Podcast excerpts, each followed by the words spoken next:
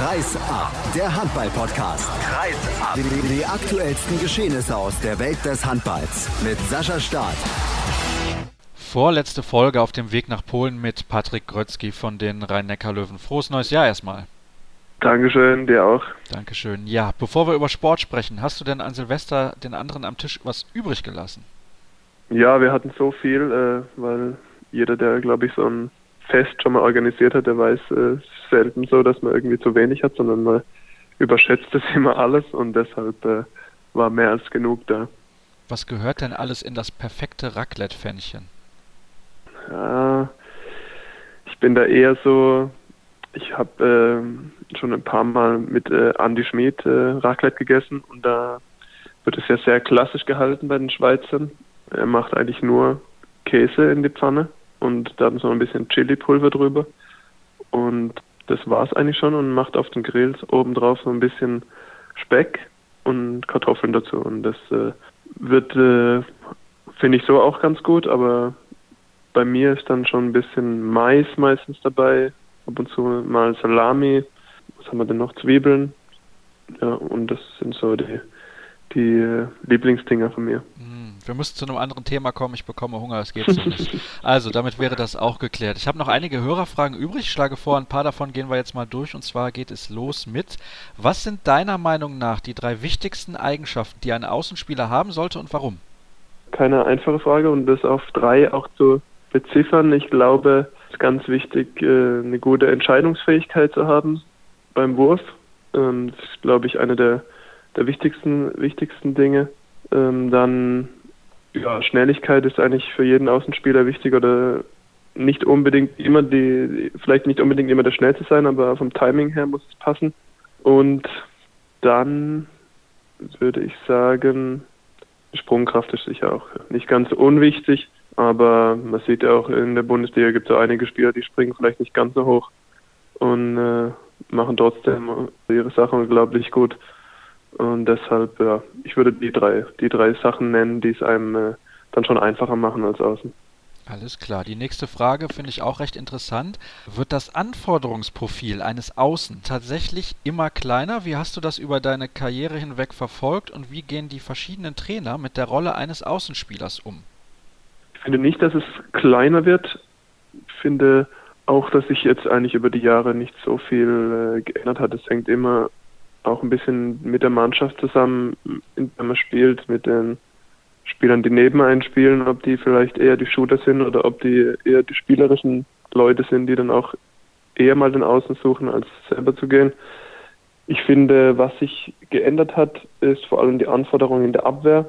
Das ist, glaube ich, in den letzten, ja, letzten Jahren oder ich sag mal, ja, letzten fünf Jahren schon deutlich mehr geworden, weil einfach viel mehr mit dem Kreisläufer äh, gegen Außen gespielt wird und da muss man dann schon äh, sich mehr durchsetzen können als Abwehrspieler, wo man früher eigentlich eher, früher waren die Kreisläufer eher mittiger gestanden und als, ich glaube, Rolf Brack war einer so der ersten, die äh, das regelmäßig gespielt hat und seitdem, und die Spanier sowieso schon immer, weil die immer nicht größere, ein bisschen schwere Kreisläufer hatten. Und das ist natürlich äh, viel mehr auch in die Bundesliga und nach Deutschland gekommen. Und ich glaube, seitdem hat sich in der Abwehr einiges äh, verändert, dass es äh, deutlich schwieriger geworden ist. Aber ich, ich glaube nicht, dass es Anforderungspotenzial weniger geworden ist, sondern ich glaube eher, dass es äh, ein bisschen vielfältiger geworden ist, aber natürlich auch immer von der Mannschaft und den Mitspielern äh, abhängt, in der man spielt.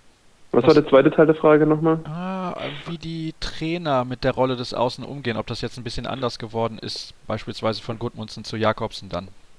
Nö, ist eigentlich nicht anders geworden. Der einzige Unterschied ist, dass wir außen bei Nikola Jakobsen vielleicht ein bisschen mehr auch über den Rückraum äh, mit Spielzügen eingebunden werden, ein bisschen mehr dann auch über den Rückraum kommen. Das ist aber so, das ist die einzige, die einzige Sache, die sich da ein bisschen geändert hat.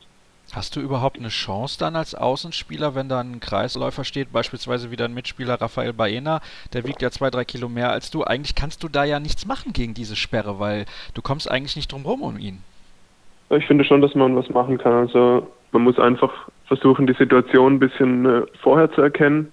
Wenn gerade ein Einläufer von außen kommt, dann sieht man das im Normalfall, äh, wenn das zumindest ein angesagter Spielzug ist, dann sieht man das äh, eigentlich recht früh, weil der Kreisläufer sich dann eigentlich auch früher schon beim Außen positioniert. Und deshalb muss man da vorher schon ein bisschen mit ihm arbeiten, ein bisschen wegschieben, ein bisschen rausdrücken und versuchen am allerbesten natürlich mit schneller Beinarbeit äh, um ihn rumzukommen. Und ich finde Barcelona so ein Beispiel, die machen das extrem gut gegen den Kreisläufer, auch in der Mitte, dass die ihn immer schon vorher bearbeiten und den dann quasi, auch wenn er den Ball bekommt, haben die den so einen halben Meter vor sich. Und äh, ich glaube, das ist so ein bisschen das Geheimnis gegen, vor allem gegen so ja, schwere Kreisläufer und, oder beziehungsweise Kreisläufer, die einem körperlich vielleicht auch ein bisschen überlegen sind. Bisschen daran anschließend eine Frage zu deinem Trainer. Der ist ja auch mal Weltklasse-Spieler gewesen, auf Linksaußen zumindest. Ist das für dich positiv? Profitierst du in irgendeiner Weise davon? Er ist sehr positiv für mich. Er macht viel Einzeltraining auch mit uns. Also wenn wir ein Wurftraining mit der ganzen Mannschaft mal haben für 20 Minuten, je nachdem wie es die Zeit auch hergibt, äh, dann ist er eigentlich fast immer bei uns außen und hat da schon einige ganz coole Übungen, ein paar speziellere Übungen auch und gibt uns da ganz viele Tipps und äh, ja, versucht uns einfach mit seinen Erfahrungen äh, noch ein Stück besser zu machen. Wir müssen nochmal auf das Thema Belastung zu sprechen kommen, denn Olli Rogisch hat sich letzte Woche dazu auch nochmal geäußert und wünscht sich auch eine kleinere Liga, beispielsweise mit 16 Mannschaften. Können denn deiner Meinung nach diese vier Spiele weniger überhaupt so viel ausmachen? Es gibt ja auch noch diese Qualifikationsspiele dann auch immer im Sommer, die man nicht unbedingt bräuchte. Da könnte man vielleicht ein anderes System finden, weil viele von den großen Mannschaften sagen immer, ja, die Liga ist einfach zu groß.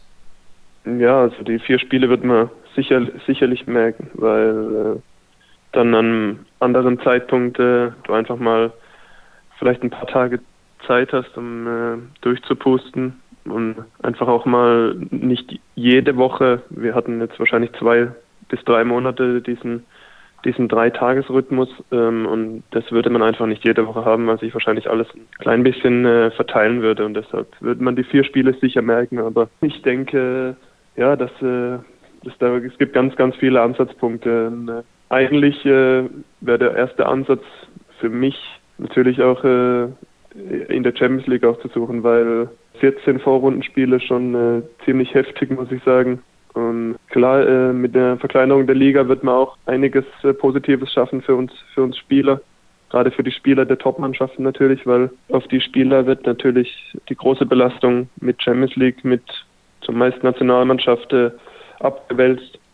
Das äh, Problem bei dieser Geschichte ist eben dann, dass ja, Mannschaften, die nicht international spielen, die vielleicht auch wenig Nationalspieler haben, diese Mannschaften haben einfach, würden einfach äh, deutlich weniger Spiele einfach auch haben. Und wenn man manchmal den Spielplan ansieht der Bundesliga, dann passiert jetzt schon mit 18 Mannschaften, dass einige Mannschaften auch einfach mal so mitten während der Saison drei Wochen kein Spiel haben. Und das würde natürlich nicht äh, besser werden, wenn man den Spielplan so lässt. Man könnte aber dann natürlich auch hingehen und dann die Saison logischerweise auch kürzer, kürzer machen. Und ich glaube, das würde international vielleicht auch ein, auch ein bisschen helfen. Und äh, man würde den Spielern auch im Sommer nicht nur vier Wochen Urlaub geben, sondern man hätte dann vielleicht auch sechs Wochen Urlaub trotz Quali-Spielen am Ende der Saison.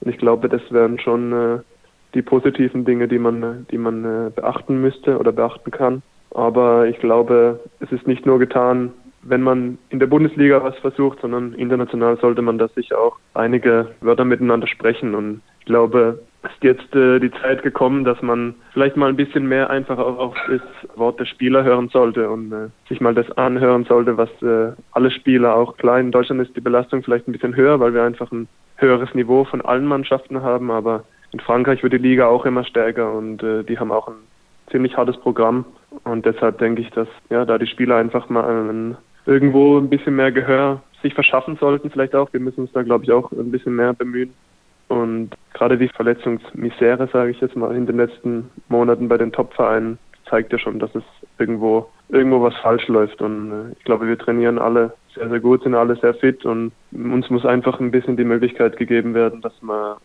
irgendwo ein, ein Stück weit e-, etwas verändern kann. Und international denke ich, dass da auch äh, einiges an Handlungsbedarf ist, sei es mit der Champions League, sei es mit, mit einem System von den Quali-Spielen, weil ich glaube auch im im Sommer, wenn man dann in die Quali zur Weltmeisterschaft spielt, dann hat man nochmal zwei Wochen nach der Saison. Das ist vielleicht auch ein, ein bisschen viel.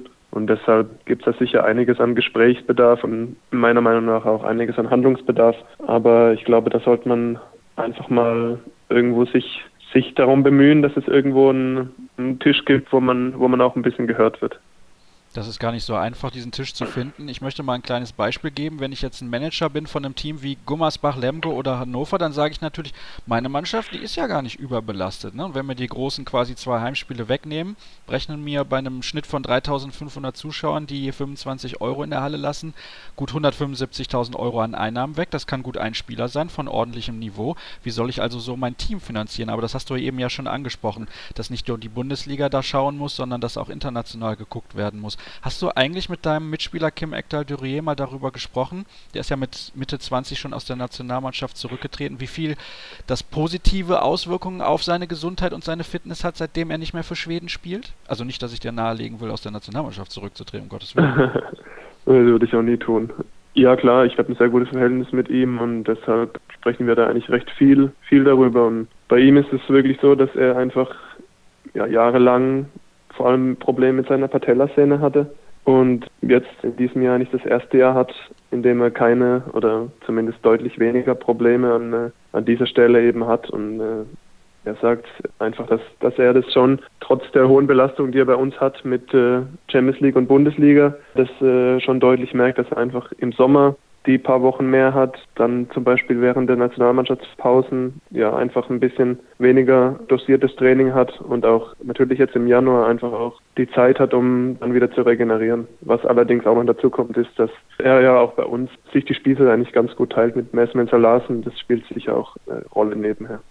Also dieses Thema ist gar nicht so einfach. Man merkt, es ist auch sehr komplex. Deswegen plane ich dafür das früher auch eine Sondersendung. Und es wird auch eine Sondersendung zum Thema Handball in den Medien geben. Am Montag ist Jochen Beppler zu Gast. Das ist der Leiter des DHB Trainercenters und der Jugendkoordinator beim Deutschen Handballbund. Dann befassen wir uns ausführlicher mit der Jugendbundesliga und dem Nachwuchs im deutschen Handball. Wir machen jetzt mal Schluss für heute. Nicht vergessen, am Wochenende gibt es die Länderspiele der deutschen Nationalmannschaft gegen Island in Kassel und in Hannover zu sehen bei Sport Deutschland TV. Und übrigens werden dort auch alle Spiele bei der Europameisterschaft zu sehen sein, bei denen Deutschland nicht auf der Platte steht. Ansonsten denkt dran, auf facebook.com slash kreisab und bei twitter at kreisab.de sind wir für euch zu erreichen. Bis Montag dann.